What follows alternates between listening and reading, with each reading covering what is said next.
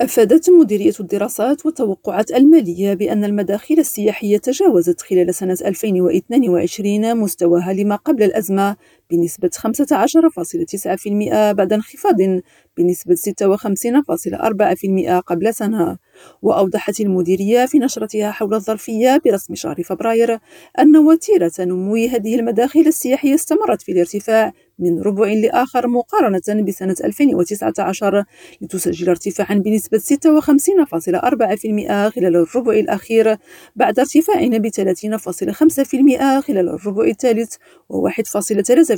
خلال الربع الثاني وانخفاض بنسبة 38.1% خلال الربع الأول من سنة 2022 حسن العقاني ريم راديو الدار البيضاء.